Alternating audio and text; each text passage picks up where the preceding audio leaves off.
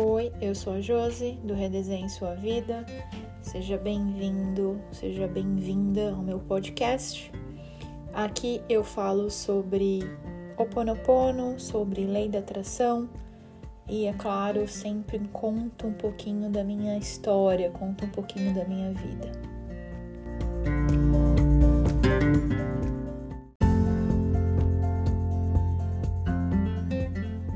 A ferida é por onde a luz entra em você, escreveu o poeta Rumi.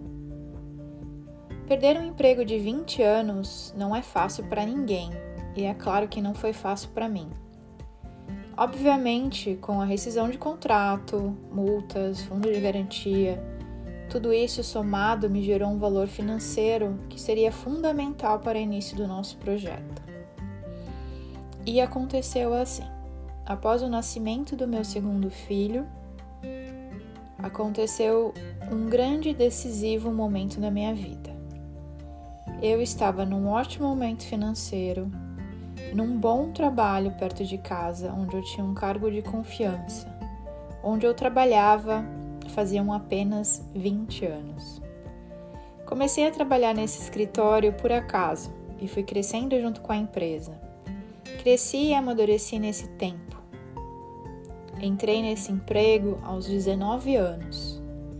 Fui abençoada por excelente, excelentes pessoas que me ensinaram muito, que me acolheram e na qual eu fiz parte como uma grande família ao longo de, de todos esses anos. Adquiri bens e conhecimento. Fiz faculdade, pós-graduação, línguas, aprendi sobre PNL, fiz cursos de liderança, fiz amigos, casei, tive filho, separei, mudei, viajei muito, casei de novo, mais viagens, mais bens, mais estudos e agora o novo filho chegava para iluminar minha vida e mudar tudo de novo. Retornando da minha licença maternidade, eu já imaginava o que estava por vir. Desde o ano anterior, a empresa enfrentava problemas financeiros e de gestão e vinha declinando cada vez mais. Após seis meses fora por conta da licença maternidade, eu seria a bola da vez. Fui demitida numa sexta tarde, às 5h45. Fala sério.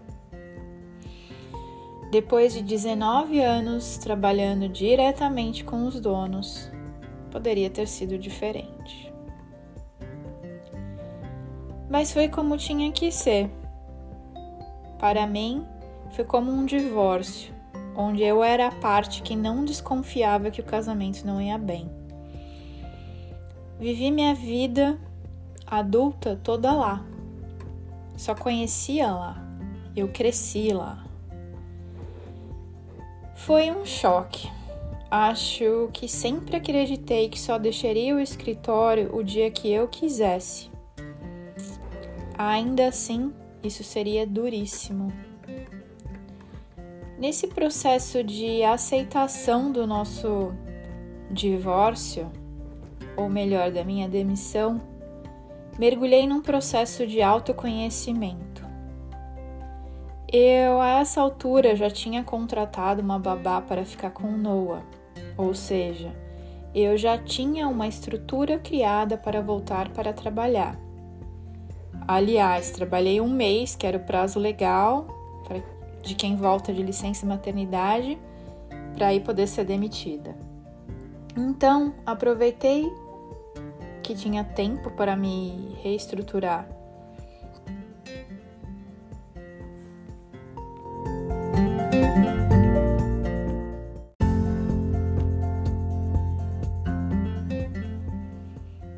Obviamente, nesse momento, dei permissão para entrar em vários fantasmas na minha mente. Será que eu não era boa o bastante? Será que eu ia conseguir outro emprego? Será que na minha idade isso seria um problema? Será que eu tinha qualificações necessárias? Será que era isso que eu queria? eram tantos serás. Essa busca, esse luto, esse limbo, ou seja, todo o processo diante dessa coisa toda, posso dizer que demorou bem mais de seis meses para ser digerido.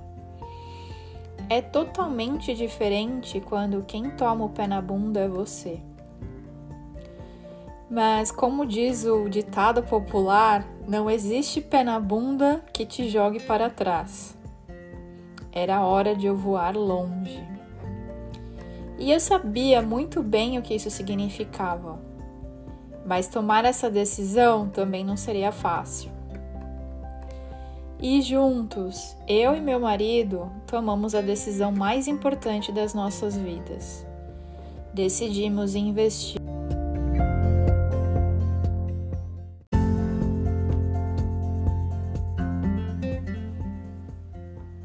Decidimos investir no nosso sonho de morar em outro país. Veja bem, desde que casamos em Las Vegas, tínhamos o sonho de, o sonho de morar fora do Brasil.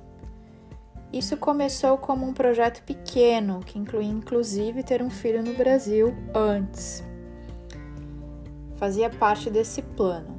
Porém, estávamos adiantados no nosso plano, que era para 2018 sendo que estávamos na metade de 2016.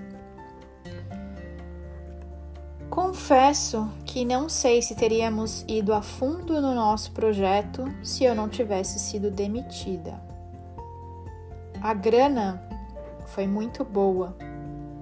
Tive um tempo ótimo para me preparar, me organizar, vender minhas coisas. Foi quase um ano nesse processo. Tive tempo de viajar com a minha mãe, me despedir da minha vozinha, consegui fazer alguns cursos. Nesse tempo também decidimos o lugar, procuramos uma especialista que nos deu, nos deu muitas orientações, adquirimos muito conteúdo, fomos nos alimentando desse sonho. Fizemos testes de inglês, organizamos mil documentos, fizemos exames médicos e quanto mais íamos alimentando esse sonho, mais ele, ele crescia e nos enchia de coragem, de vontade e de determinação. E embora não fosse segredo para ninguém o nosso desejo de mudar, no sentido literal da palavra, foi só no, em 2017 que recebemos a aprovação do nosso visto e que recebi parte de uma bolsa de estudos para fazer o mestrado. Agora só faltava um mês para mudarmos para a Austrália. Muitas vezes enxergamos as coisas por seu lado ruim, mas quando você se acalma e reorganiza sua mente, e quanto mais rápido você for capaz de fazer isso, melhor, mais rápido você enxerga a oportunidade através da pequena janela que se abre. Na grande maioria das vezes, estamos apegados às coisas, às pessoas e não as deixamos ir. Até gostava do meu trabalho, mas não era realizada nem profissionalmente, nem financeiramente, muito menos espiritualmente. Eu era apegada a ele. Estava dentro da minha zona de conforto. Porém, não me acrescentava mais nada. Eu era um pássaro aprisionado. A melhor coisa que poderia ter acontecido na minha vida foi a minha demissão. Aceito e sou grata pelo jeito que foi pois foi como tinha que ser. Vivi muitas aventuras nessa Austrália e muitas outras virão. Crescemos e aprendemos nesses três anos mais do que os últimos dez no Brasil. Escrevi esse texto em 25 de 12 de 2020 nós pegamos o voo no dia 24 de 12 de 2017.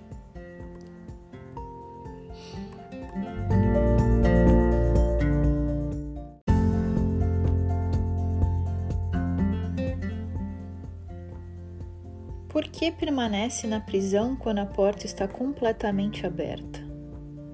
Escreveu o poeta Rumi. Quando você sai da Matrix, eu vou abrir um parênteses aqui, referência ao filme do mesmo nome. Você para de fazer o que todo mundo está fazendo e começa a seguir os seus próprios sonhos. Eu acredito que o universo conspira a teu favor quando você sabe o que quer. Muitos chamam isso de lei da atração.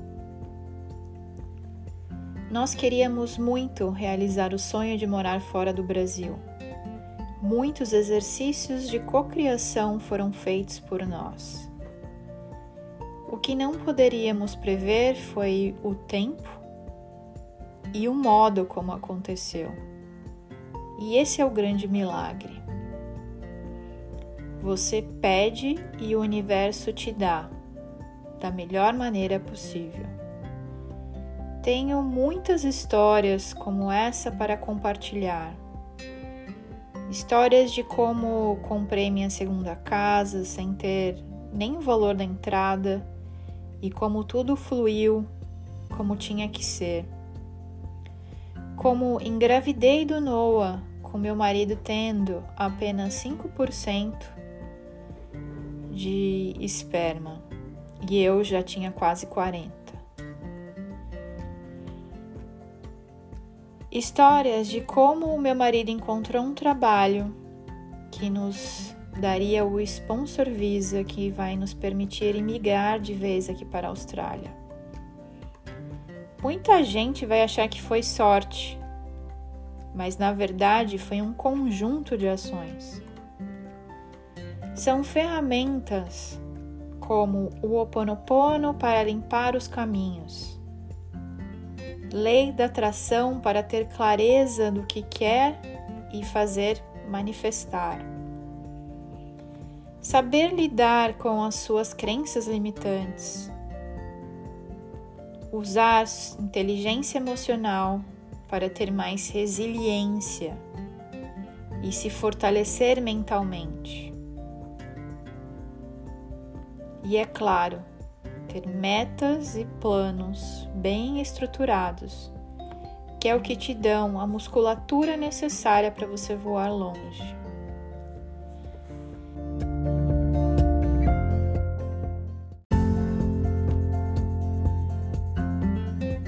Espero que você tenha gostado dessa minha história. Me siga para mais. Até o próximo episódio.